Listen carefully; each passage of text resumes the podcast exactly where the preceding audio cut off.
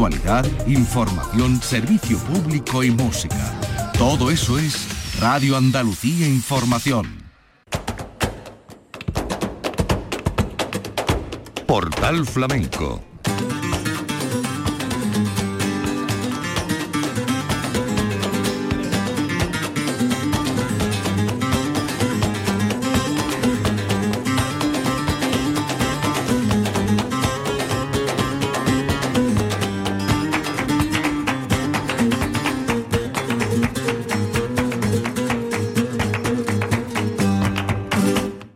Buenas tardes, bienvenidos a una nueva edición de Portal Flamenco. Otra vez el flamenco está de luto, en este caso por la muerte del guitarrista Miguel Pérez, un gran profesional que dejó su huella en multitud de tablaos. Había nacido en Sevilla en el año 1970 y expresaba con su guitarra toda la tradición flamenca que había aprendido con pasión y maestría. Miguel Pérez ha muerto a los 52 años víctima de un paro cardíaco que le sobrevino de manera repentina. Comenzó su carrera de la mano de su padre. En su biografía destaca el premio solista de guitarra de Nimes y haber participado en grandes compañías, por ejemplo, de Pastora Galván, David Lagos, José Greco, Manolo Soler, Rafaela Carrasco, Antonio Canales.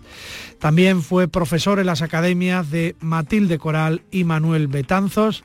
En el ámbito discográfico publicó Contrastes, un disco de creación propia en el que contó con las colaboraciones de Carlos el Canario, Emilio Florido y Moy de Morón. Hoy le vamos a dedicar parte de este programa a Miguel Pérez, rescatando una programación especial que realizó nuestro compañero Manuel Curao sobre la trayectoria de este importante guitarrista.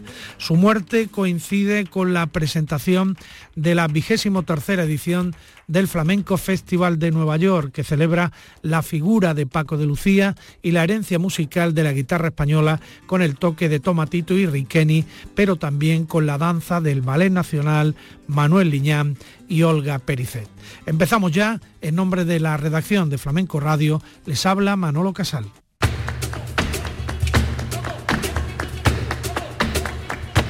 Portal Flamenco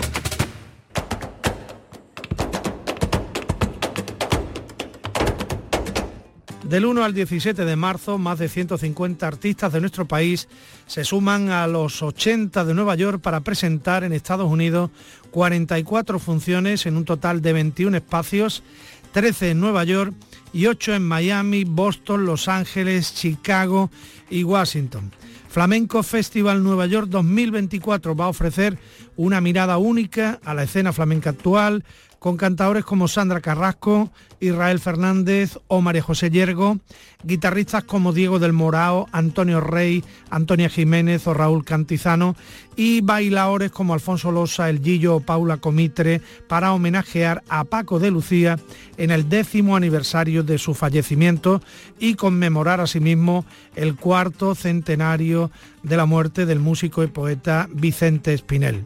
En el marco del festival, la Hispanic Society of America acogerá una performance como parte de los actos de clausura del Centenario Sorolla, que va a contar con la participación de Rafael Riqueni y el Ballet Nacional de España. Así se dio a conocer ayer en una presentación oficial que se llevó a cabo en Sevilla. Escuchamos al director de Flamenco Festival, Miguel Marín. Quería que fuera un homenaje de todos. Y ese homenaje de todos, por eso le hemos pedido a los artistas, a cada uno de ellos, que le hagan su homenaje personal al maestro. Entonces que en su concierto le dediquen un tema, unos han preparado algún tema especial, otros van a hacer una coreografía, pero que el maestro esté presente durante todos los conciertos del festival. Así que creo que va a ser algo muy, muy emotivo y, único. Tomatito, Rafael Riqueni, Alejandro Hurtado, Raúl Cantizano, Ricardo Moreno, Antonia Jiménez, Diego del Morao, David Araal, Olga Pericet, Manuel Liñán, Paula Comitre, Alfonso Losa, Concha Jareño, Israel Fernández, María José Yergo, Inma La Carbonera, Sandra Carrasco y Los Volubles, entre otros, van a escribir la historia de divulgación del flamenco en América a través de este festival en esta edición de 2024 dedicada a Paco de Lucía como emblema del flamenco y de la guitarra. Eh, uno de los protagonistas será eh, Tomatito, José Fernández, el almeriense, será uno de los máximos exponentes de la guitarra en esta edición del festival. El de Almería va a inaugurar el Flamenco Festival el 1 de marzo en el emblemático e histórico Town Hall de Nueva York, el mismo escenario en el que el maestro Sabicas eh, presentó en 1959 el primer recital de guitarra flamenca de la historia. Vamos a escuchar a Tomatito, que estuvo invitado en la presentación del Flamenco Festival. Música para aportar al mundo entero que tenemos, por supuesto, los grandes músicos del mundo. Cuando dice, inspirarme en España, lo primero que hacen es, es coger el flamenco, ¿no? Como Mike Davis en su momento, Chick Corea, eh, montón de por ejemplo, también los grandes compositores como Manuel de Falla, eh, Albeni, Turina, eh, todos cuando hacían los tonos frigios que hacemos nosotros escuchaban el flamenco. Por eso cuando iban a París y, con los demás eh, compositores del mundo a estudiar con una señora mayor que había allí, esto me lo ha contado Michel Camilo, que, no ve, lee mucho.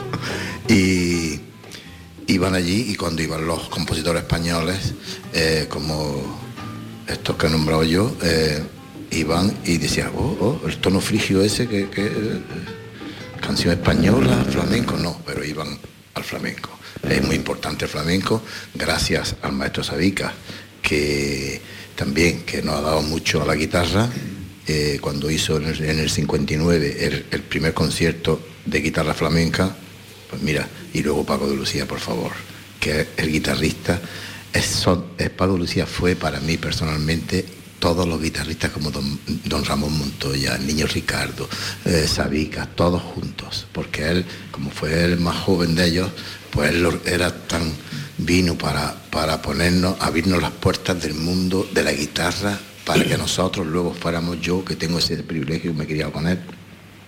Cuando Camarón me dijo, eh, después de la leyenda del tiempo, mira que vas a grabar con Paco, y se me están poniendo los pelos de punta, te lo juro. Tampoco faltará la cita Rafael Riqueni, virtuoso sevillano de la guitarra que ha cautivado a grandes audiencias. Su maestría quedará demostrada en el Elevas Recital Hall el 7 de marzo con el espectáculo Nerja, en el que va a ofrecer una interpretación de Reflejo de Luna del disco Fuente y Caudal de Paco de Lucía. La parte más clásica del toque también estará representada en la figura del joven talento Alejandro Hurtado, que va a participar en el Joe's Pub del mítico The Public Theater. Escuchamos a Alejandro Hurtado. Voy a tener la suerte, gracias a, ti y a todo el equipo, ¿no? de poder presentar mi, disco Tamiz ahí en, Nueva York por primera vez y bueno, rodeado aquí de, tantos maestros y, y, bueno, voy a homenajear la figura de Paco de Lucía con un tema que es Río de la Miel, una bulería que él grabó en el disco de Lucía bueno, yo creo que Paco de Lucía, cada disco que hacía, pues trataba de, buscar un lenguaje nuevo, eh, como él decía, ¿no? Ir más allá en armonías, ser cada vez más flamenco. Y de hecho, yo creo que es la primera bulería que él graba completa en tono, en la menor, y le da una vuelta de tuerca, porque eso estamos acostumbrados a escuchar las bulerías que hacía Sabica, Ricardo, y él le da una vuelta y de hecho en sus últimos conciertos siempre hacia alguna faceta de esta bulería y aprovechar que estoy también con mi compañero David Domínguez a la percusión, pues vamos a hacer esta bulería. El 17 de marzo, gracias al programa de internacionalización flamenco Eñe, promovido por la Fundación SGAE, se disfrutará del lado más vanguardista con Raúl Cantizano y su espectáculo Zona Acordonada, junto a los volubles, que un día antes pasará por Chicago de la mano del Instituto Cervantes. Escuchamos a Raúl Cantizano. Mm, no suelo tocar nada de Paco de Lucía, por como decía el maestro Tomatito, eh, mi mano no da para tanto. Y ha sido un poco lo que ha llevado a, hacer el, espectáculo, ¿no? las limitaciones y la, digamos, los impedimentos que uno tiene en su cuerpo y en las prótesis en las que se tiene que apoyar para poder llegar a hacer algo. ¿no? Entonces, como para mí la guitarra no es más que esa prótesis, ¿no? Porque si no yo sería cantado, que me gusta más cantar que... O sea, no me gusta cantar, me gusta escuchar cante. Pues la guitarra es, esa prótesis, ¿no? Para poder conseguir expresarse. Y yo como tampoco llegaba a la guitarra de Paco de Lucía, pues entonces me tuve que inventar otras prótesis y otra, otra serie de elementos para poder llegar a músicas que me interesaba ofrecer y exponer. Mi abuela también me decía, niño, toca algo bonito y, deja ya el rascatripa tendré que hacer algún día un, tema en homenaje suyo que se llame Rascatripa, de momento no. Me quedo con el, con el, que, con el que elegí al final, después de darle bastantes vueltas ayer en, el, en el avión, era como, ¿qué, tema, no? Y entonces vi Viva la Unión, El abrazo entre flamenco y jazz que tanto promovía Paco de Lucía tendrá su correlación con un extraordinario Ricardo Moreno, que se va a unir al guitarrista de jazz Jotan Silverstein el 13 de marzo en el Jazz Hall Lincoln Center, que también ha acogido la residencia artística de esta propuesta que cuenta con la colaboración de Celia Flores. Escuchamos a Ricardo Moreno. Bueno, he escogido Gitanos Andaluces, que es una melodía que me parece que define muy bien lo que, es el maestro, ¿no? Que, que a todos nos, lleva a esa época y que nos recuerda a, esos momentos del flamenco. ¿no? Eh, lo he abierto a la improvisación porque viene Jotan Silverstein, que es uno de los mejores improvisadores del momento. Y bueno, para mí es un honor siempre estar en tu festival, Miguel, porque yo me estrené en tu festival. O sea, yo la primera vez que yo toqué la guitarra solo delante de un público fue en, Nueva York. El flautista flamenco Sergio de López hará equipo con los 80 músicos de la Manhattan Wind Ensemble presentando Sin Límites en The Centennial Memorial Temple el 16 de marzo en la penúltima jornada de Flamenco Festival de Nueva York. Estas eran las impresiones ayer de Sergio de López. Para mí Paco, yo soy flautista flamenco mm, por Paco, ¿no? Porque él tuvo la mentalidad y tuvo la visión de que el flamenco no solamente estaba limitado a los, instrumentos tradicionales, sino que el flamenco al final es el acento de cada músico, ¿no? Y, lo, que uno imprime en el instrumento. Y por supuesto por Jorge Pardo, que es el padre de la criatura. No, me, lo voy a dejar atrás, ¿no? Eh, se ha hecho muchas veces arreglos de, de flamenco para Big Bang o para orquesta sinfónica, pero es verdad que en Estados Unidos, porque lo estuve ya bien hablando con, la directora de la Manhattan Wind Ensemble, eh, y me dijo que era la primera vez que se había hecho un arreglo para banda de música. La Wind Ensemble es como las bandas de música de aquí de España, pero que son instrumentos de viento y, percusión orquestal, pero allí en América, que en América tienen un toque especial porque aquí en España las bandas de música están más especializadas en el repertorio tradicional de banda de música y allí están más especializadas en música moderna, ¿no? Y para mí es un reto y estoy súper ilusionado, ¿no? Además son 80 músicos eh, que van a tocar por siguirilla, por tanguillos, por budería y bueno, eh, de eso se trata, ¿no? De abrir las puertas del flamenco y de transmitir eh, nuestro acento a otros músicos del mundo. El vínculo entre baile y toque quedará patente en la propuesta que presentará la bailadora madrileña Concha Jareño en el Instituto Cervantes, la jornada del 8 de marzo. Se llamará Encuentros íntimos. También la guitarra juega un papel fundamental en La Leona, la obra en la que la bailadora Olga Pericet busca un diálogo entre su movimiento animal y el instrumento creado por Antonio de Torres. Escuchamos a Olga Pericet. Yo llevo la guitarra al cuerpo, que es mi lenguaje, con toda la admiración de Paco. Eh, se tienta a la leona. Me llamó la atención la guitarra precisamente porque esta primera guitarra del luthier, el creador, que, hizo potenciar eh, la sonoridad de la guitarra para que hoy en día también, pues igual que Paco y, y, anteriores y preflamenco, ¿no? esa época de Tárrega o el murciano, Ramón Montoya, X, eh, empezase a, desarrollarse y a llegar a las tonalidades que se pueda tener y a la sonoridad para que también nuestra música, nuestro arte se desarrollara, ¿no? a cómo el creador que, también es eh, Paco de Lucía, ha podido mm, llevarnos hasta, bueno, y cómo se está desarrollando ahora, ¿no? Porque él también fue, fue abriendo y fue abriendo y fue abriendo. El rugido de la leona me gustaba, no quería bailar la guitarra, sino que mm, quiero que, el cuerpo sea la guitarra, transmuto en ella. Eh, en este caso llevo como cuerdas a José Manuel León, admirador y guitarra de Algeciras que adora y ama y, quien no adora y ama y se inspira en Paco. Eh, Juan Cepera, al bajo eléctrico. eh, Alfredo Mesa, una guitarra granaína que hace partituras preflamencas que parecen contemporáneas. Y bueno, eh, a la percusión Roberto Jaén y a la voz llevo Israel Moro. ¿Por qué presento a los músicos? Porque realmente mi espectáculo está hecho de música y, el cuerpo hace transmutar y, está en continuo desarrollo con, con, esas cuerdas. Además de Paco de Lucía y Vicente Espinel, Flamenco Festival Nueva York va a abrazar el arte de otros genios del flamenco. Es el caso del coreógrafo y bailador Mario Maya, que va a dejar su impronta en el público norteamericano de la mano del Ballet Nacional de España, que regresa a Nueva York con el estreno de Invocación una adaptación de, de lo flamenco, que era una coreografía de Mario Maya para la entonces Compañía Andaluza de Danza, pieza que Rubén Olmo recupera y pone en valor para esta ocasión tan especial. Escuchamos a Rubén Olmo. Eh, es un esfuerzo muy grande, sabes que somos 97 personas eh, en gira y, y, es un peso grande, pero bueno, ahí estará el Ballet Nacional eh, con Invocación, con el programa Invocación eh, también incluye dentro de ese programa un homenaje a, otro gran genio, a otra gran figura como era Mario Maya. Y el ballet interpretará eh, Almoraima de Paco de Lucía.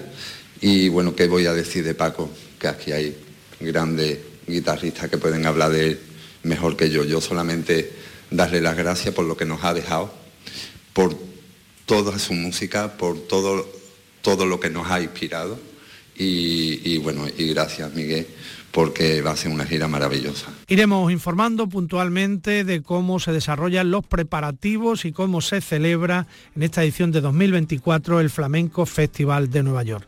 Como les habíamos anunciado al principio de este portal flamenco, vamos a dedicar los próximos minutos a un programa especial que nuestro compañero Manuel Curao dedicó a Miguel Pérez, fallecido repentinamente a los 52 años de edad, víctima de un paro cardíaco y que ha vuelto a poner de luto al mundo del flamenco. Programa especial para Miguel Pérez. El flamenco te espera en el portal. Portal Flamenco. Decía Gerardo Diego que la guitarra era un pozo lleno de aire en lugar de agua. Y digo yo que ese pozo tiene unas rejas que vibran y que hacen posible la libertad del artista. Miguel, que nos acompaña hoy, en un texto leemos que es un hombre orquesta con sus seis cuerdas de guitarra y su imparable fuente de inspiración. Nombres como Tokio, Los Gallos, El Arenal, el Patio Sevillano son algunos de los territorios que le llevan con su guitarra a hacer historia, igual que ese histórico premio de Nimes. Y nombres como el de Greco, Manolo Soler, Latonar, Rafaela Carrasco, Antonio Canales, Pastora Galván. El referente siempre del recordado maestro Ramón Amador y muchas horas con la guitarra. La guitarra que la tenía en su casa, porque él la hereda de un gran maestro de la historia de la guitarra sevillana, su padre. De todo ello vamos a hablar y vamos a hablar con el motivo y la, referencia de un disco que acaba de sacar y que se ha permitido, como él me dijo, de sacarlo para eh, hacer honores a todo eso, a la historia, a su historia, a su genética, a su padre, a los artistas que ha conocido, con los que ha compartido escenario y también, como no, a su creatividad. Este se puede decir que es el perfecto perfil del hombre que hoy nos acompaña y que es Miguel Pérez. Miguel, a la paz de Dios, bienvenido. Hola Manuel.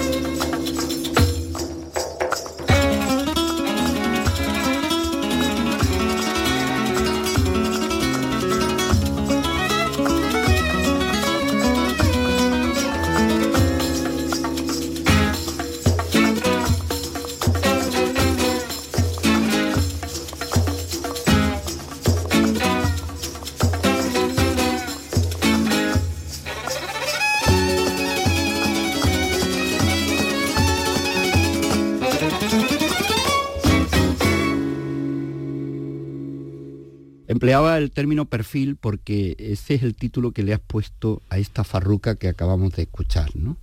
Has empezado la grabación y hemos empezado escuchando, lo vamos a escuchar en el mismo orden, son siete los temas eh, que componen este trabajo que tiene un título muy sugerente, supongo que esconderá un motivo extraordinario detrás de, de él, desde la escalera. ¿Por qué se llama así? Se llama así realmente porque, digamos, la vida en sí eh, son escalones, ¿no? Entonces, como el disco intenta de, demostrar eso, esas diferentes etapas de mi vida, por eso le he puesto desde la escalera, ¿no? Como cada escalón es, es, un, es un peldaño en, que, en el que se ha pasado en la vida. ¿Y acaba la escalera esa alguna vez? Yo creo que no, que no acaba nunca. Siempre te sorprende algo y al final vuelves otra vez a, subirla por otro sitio o, a poner un perdaño más. O...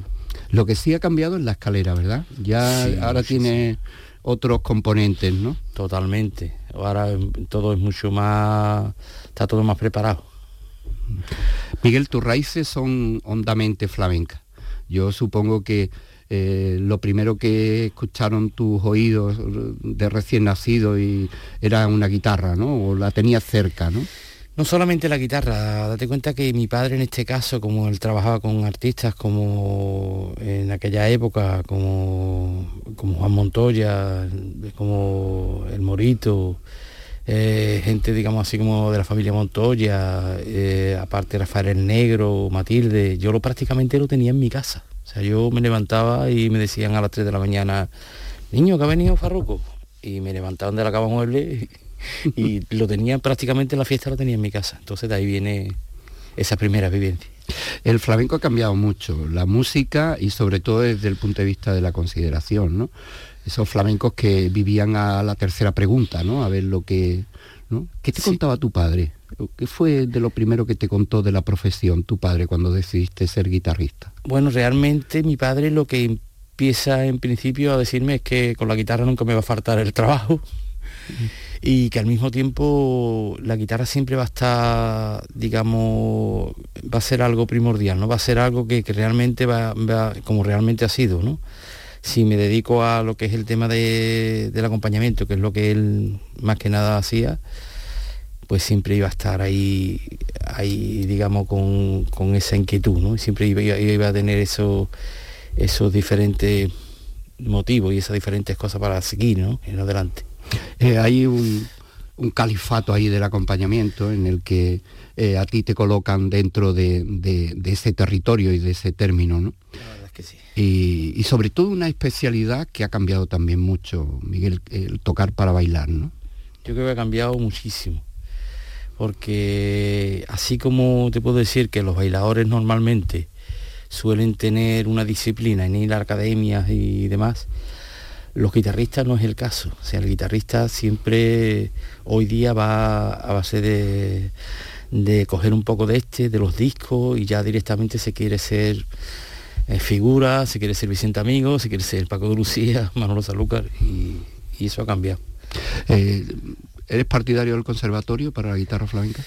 Hombre, sí, pero soy partidario si el guitarrista lo lleva al mismo tiempo. No soy partidario de, la, de que se empiece primero en el conservatorio y después eh, en, la guitarra flamenca, porque cambian, los conceptos cambian, la forma de, entender el acompañamiento y la forma de rasguear, que sobre todo es lo que hoy día, eh, digamos, falta un poco más, ¿no? porque antiguamente date cuenta que se, rellenaba muchas cosas a través del rasgueo, había menos falseta, menos...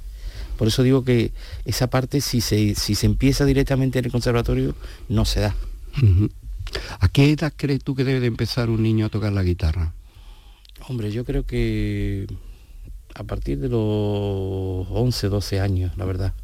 Yo empecé un poco antes, empecé con 8 años, pero yo creo que 11 o 12 años es una buena edad, porque yo creo que la persona ya sabe más o menos si le gusta un determinado instrumento o si le gusta otra cosa. Y la idea es buscarse un maestro de tú a tú, vamos a llamarlo así. Yo pienso que sí.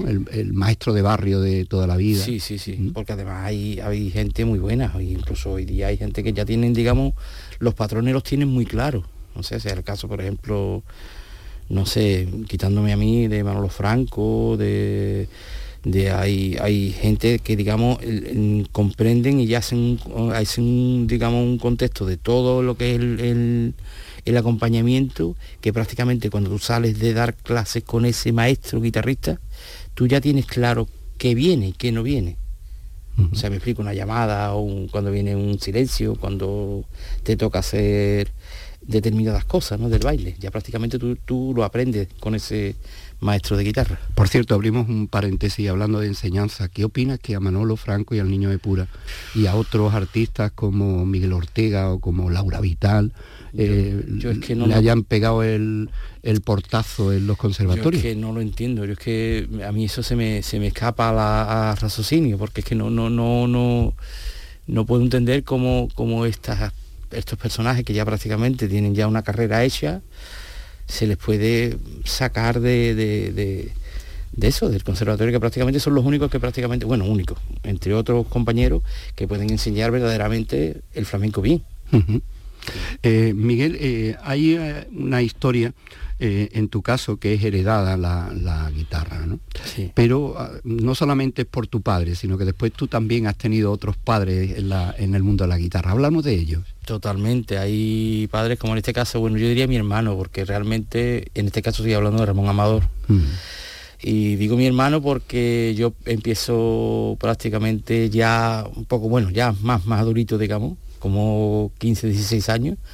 Estoy con Ramón en Los Gallos y prácticamente él vivo el día a día con él, vivo sus su vivencias, su, su manera de ver el flamenco, su manera de acompañar. Y la verdad que él me marca muchísimo. Aparte de que mi padre me diera, como digo, todo ese patrón bien ordenado, y Matilde, en, este caso, fuera, digamos, la que termina de... Porque, disculpa, tú, tú, tú te vas a la academia de, de, Matilde. me, me, manda mi padre, con 11 años, me manda a la academia de Fray de Sevilla, en Matilde Coral. ¿Y qué hacía ahí allí? ¿Un niño que hace allí? que pues acompañar para, bailar. Matilde ya te va diciendo, pues mira esto, mira, y ahora viene la llamada. Y Pero claro, yo lo que pasa es que yo tenía la suerte, como digo, que mi padre ya... Te había marcado. Exactamente, ya me había marcado las pautas. Mira, esto es lo que tienes que seguir. Y en ese caso Ramón, cuando ya llegó a, esa, a ese los gallos, digamos, pues prácticamente es el que, el que me orienta y el que ya me, me dice, pues mira, aparte de esto, ya está esto. Y empiezo a ver otros guitarristas, grandes guitarristas, Carlos Heredia, Manolo Domínguez, en fin, ya empiezo a, disfrutar de todo este arte. ¿Se ha perdido ese, eh, esa herencia? ¿Vais quedando los últimos de, ese tipo de guitarristas? Yo no diría que se haya perdido, sí que es verdad que quedamos menos, porque yo tengo el concepto de acompañar, y para mí acompañar es que la persona que está delante se sienta cómoda. No es el, el, que yo hago una música y esa persona que está delante me la acompaña, que es lo que hoy día se suele hacer más. Yo intento de que, bueno, a través del tablado sobre todo, eh, la persona intente de hacer algo y yo lo entienda. Y cómo, cómo, cómo se razona eso, eso, esa, digamos, esa, esos mensajes o esa, esa cómo, cómo, cómo se entiende. La transmisión, el diálogo, exactamente, ese diálogo, exactamente. Eh, ¿Te acuerdas de tu primer día o tus primeros días en el tablao? Me acuerdo del primer día, estaba en el Hotel Cristina con el padre de Remedio Amaya, Antonio el Indio, y me acuerdo que había una, había una bailadora que se llamaba Pepa Candí, y me acuerdo que yo estaba tan nervioso que yo tenía que tocar, ella quería ser, la, ella quería ser seguirilla y yo empiezo a tocar y bueno, me dicen soleá. Y yo empiezo a tocar y empecé por arriba, en el tono de por arriba, al 7 por arriba, que ya que no es normal, y en vez de tocar por soleá, empecé a tocar por seguirilla. Y no, porque yo estaba tan traumatizado como diciendo, esta es la figura, esta es la que hay que tocarle bien. y la verdad que me quedé ahí un poquito pillado. Ese fue mi primero, digamos, mi primer golpetazo, el que te hace y te dice un poco, te, te marca un poco, ¿no? El que hay que estar lúcido ¿no? para, para todo. Eh, Miguel, eh, eh, había que tener un poco de precaución porque viniera alguien menor trabajando o, no recuerda eso, siempre se ha contado, yo no, Yo no lo recuerdo, la verdad es que yo no, de hecho yo empecé muy joven, o sea, yo me fui con José Greco con 13 años. O sea, yo, y recuerdo que había una cosa que se llamaba lecturas, que era como una especie de explicación que él hacía y del flamenco, él bailaba una farruca, que es prácticamente lo que bailaba, Y aparte de cuando él estaba en las giras grandes, ¿no? donde ya llevaba a Matilde, de mi padre tuvo 15 años con él, o sea que imagínate. Pero yo no recuerdo ningún, ninguna historia así de cuenta de los niños y de... José Greco, qué Mm. personaje, ¿no? Un personaje increíble. Para mí no era un gran bailador, me refiero a bailador como flamenco, pero sí era una personalidad increíble y tenía la virtud de saber que en su compañía tenía que llevar gente muy buena y llevaba todo lo mejor, desde Paco de Lucía, mi padre también lo incluyo, hasta todo lo más grande, Matilde, Rafael, Farruco, en fin. Y todo el mundo habla muy bien de ese hombre con, La verdad es que sí. con La verdad es esa sí. generosidad que tenía de Sí. venir a buscar y además tenía buena vista. ¿no? Sí, sí, hombre, una vista increíble.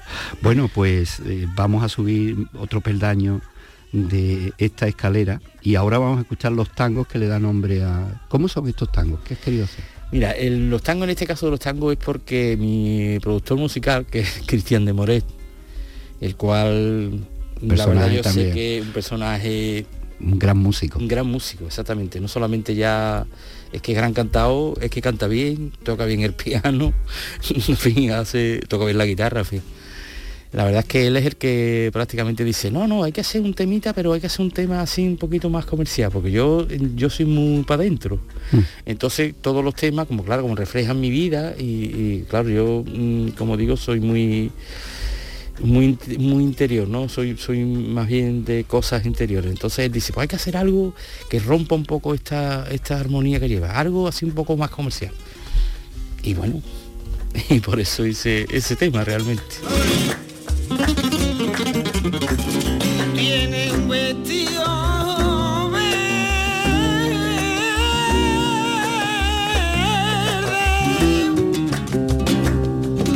Y que tú tienes un vestido verde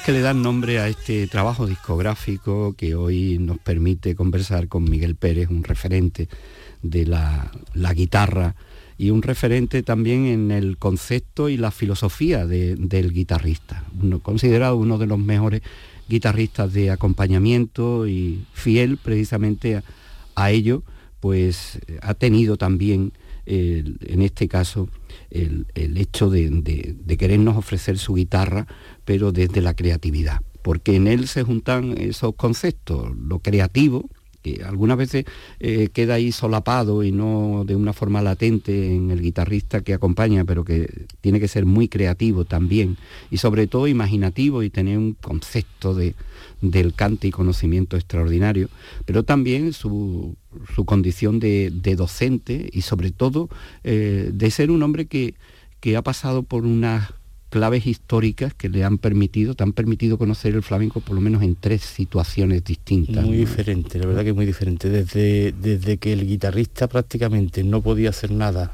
tú sabes que incluso con el cantador, porque el cantador, mm. entre comillas, te miraba y te decía eh, que, me estás quitando el protagonismo. y hasta incluso la bailadora igual, o el bailador igual. O sea, el bailador tú le podías hacer un poco una pequeña falsetita pero si hacías más de la cuenta, te miraban para atrás y te decían, eh, ¿qué pasa? Que aquí el que baila soy yo. Mm. Hasta esa otra vertiente de momento, así de, de, de hacer baile contemporáneo, y de momento es como era todo como un, como, un cacao en la cabeza porque era ahora te paras en el 7 aquí cuando ya esto con el brazo tú rajeas aquí en el caso de Israel Garbán no y mm. de toda esta gente inquieta de Belén Maya o de después pasa al mismo tiempo mm, sin perder sin perder ese gusto no porque tienes que tocar y saber que cada bailador no se le puede tocar igual. O sea no, no se le puede tocar igual a Farruco ni a Manuela Carrasco que, que al Mimbre en aquella época, ni tampoco a estos personajes de ahora, ¿no? De Israel o de, yo qué sé, o de los más actuales, María Moreno. ¿Qué opinas tú del baile actual?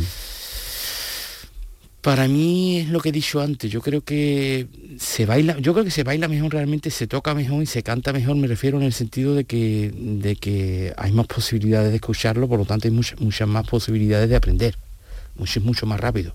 Yo antes para aprender un tema necesitaba escuchar un disco y, darle para atrás muchas veces. y para sacar un tema igual. Hoy día lo tienes en el YouTube y sacas cualquier cosa. Entonces, realmente mm, creo que ha cambiado eso, que todo como va tan rápido, se pretende mucho de demostrar y poco demostrar. Y se olvida un poco la parte artística o la parte sencilla, la parte por otra parte, digamos que se olvida un poco la parte de espontaneidad. Está todo muy como muy mecánica, o sea, hoy día mecanizado, marcado. no, no, y además no solamente eso, sino que además hoy día para incluso para ir a una fiesta o para ir a cualquier sitio se te pide un previo ensayo de cuatro o cinco que te dices, pero bueno, eso para mí es algo anormal. Cuando tú vas al tablado, tú no sabes quién va a bailar. De hecho, llegábamos abajo y te decían, oye, que va a bailar esta garrotín, que va a bailar guajira. y tú salías, y muchas veces no sabías ni, ni quién iba bailando, porque cambiaban a cada momento de artista. O...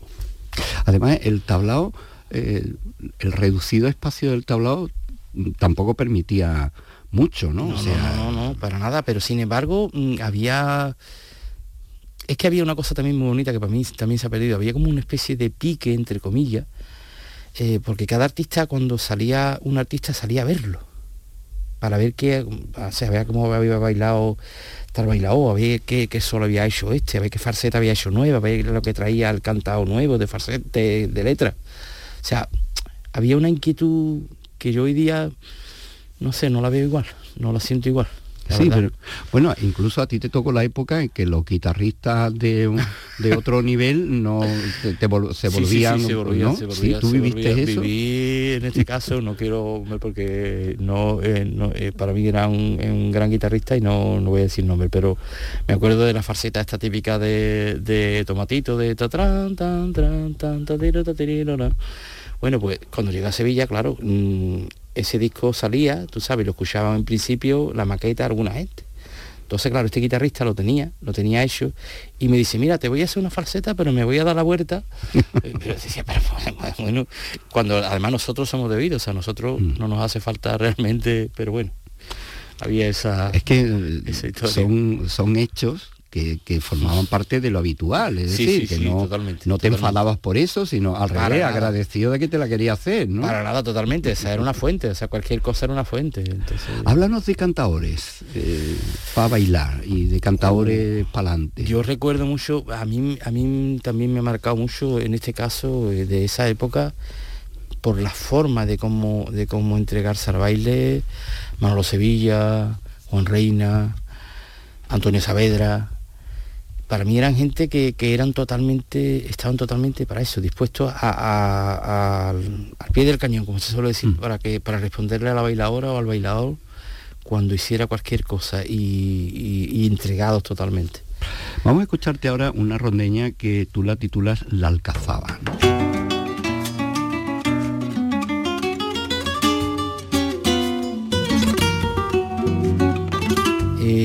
Realmente él alcanzaba lo que, verás, yo eh, últimamente, uno, hace ya como unos 8 o 9 años, estoy en la academia, en la antigua academia de Manolo Marín, que hoy día la lleva Manuel Betanzos.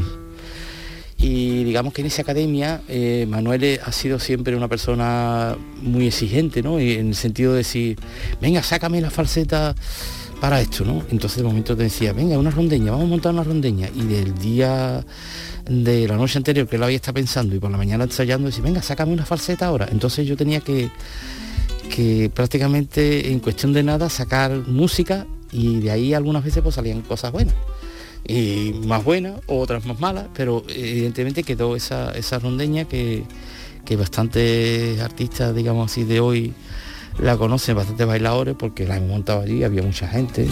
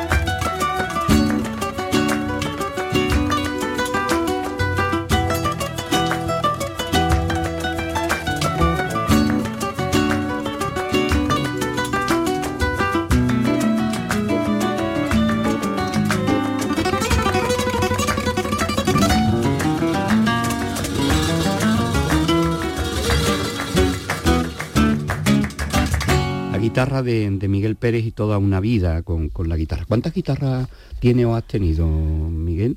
Yo hoy día tengo la guitarra de, bueno, de mi padre por supuesto, una guitarra de Esteso, mi padre era de Esteso sobre todo, eh, de Gravina, más que de, eh, ahora ya es Felipe V, ¿no? Yo tengo otra de Felipe V, eh, tengo aparte una de Ramírez, que fue una tanda que sacó que Me acuerdo la compró Ramón Amador, me la vendió Ramón. Me dijo, además me dijo, se me va a olvidar. Me dijo, dice, mira, es que no me va, me va muy dura y me costó 80.000 pesetas. 80.000 pesetas igual, lo que me ha costado. y la compré y la tengo todavía en casa. ¿Ausencia por qué? Mira, eh, mi padre y yo hemos sido siempre, bueno, mi padre ha sido siempre muy de Sabica, yo igual, ¿no? Evidentemente. ¿Más que de Ricardo?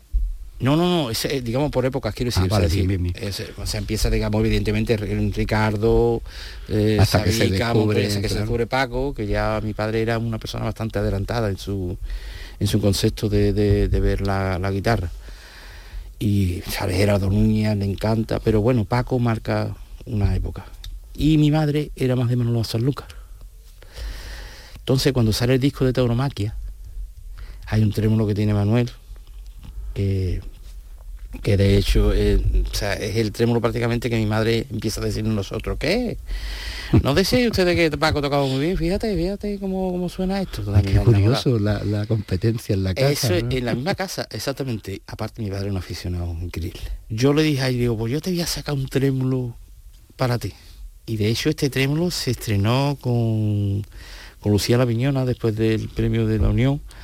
Se hizo en Jerez y yo toqué ese, ese trémulo, y, pero realmente se sacó con ese motivo, con el motivo de darle a mi madre esa, esa alegría, de hacerle algún trémulo así, evidentemente lo más asemejable al maestro que el maestro San Lucas es increíble. Obra- cumbre esa. Eso como yo digo son, son puntos y aparte. Pues aquí está el trémulo.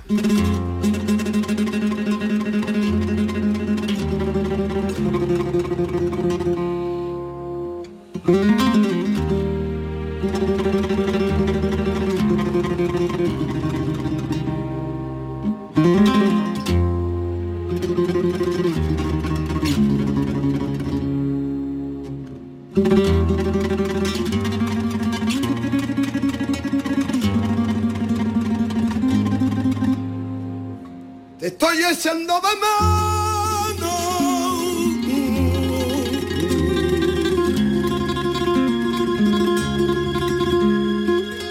Que larga la madrugada.